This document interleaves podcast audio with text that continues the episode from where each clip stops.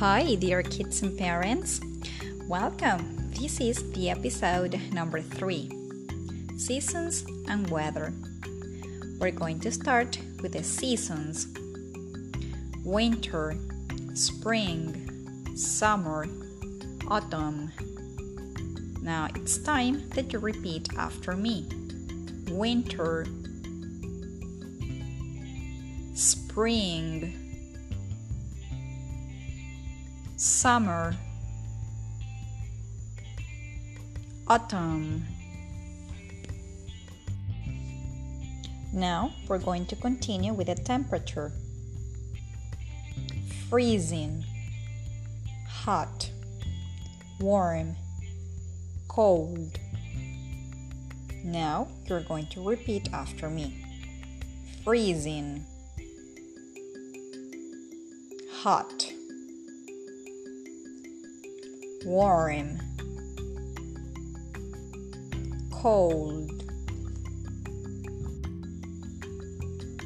After the seasons and the temperature, we're going to start with the weather words sunny, cloudy, windy, rainy, stormy, lightning, snowy, hailing, foggy, rainbow, tornado, flood. Now it's time that you repeat after me. Sunny, cloudy, windy, rainy, stormy, lightning snowy, hailing, foggy, rainbow, tornado, flood.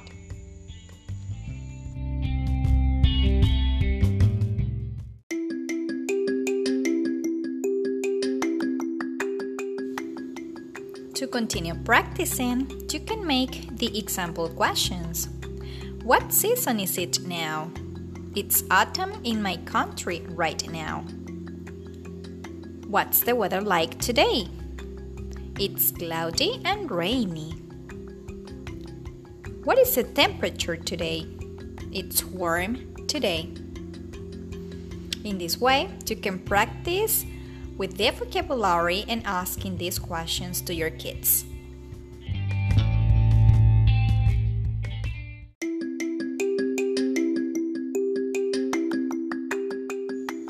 After practicing the vocabulary and the example questions, we have to say goodbye to the episode number 3 Seasons and Weather. See you next class, kids. Goodbye.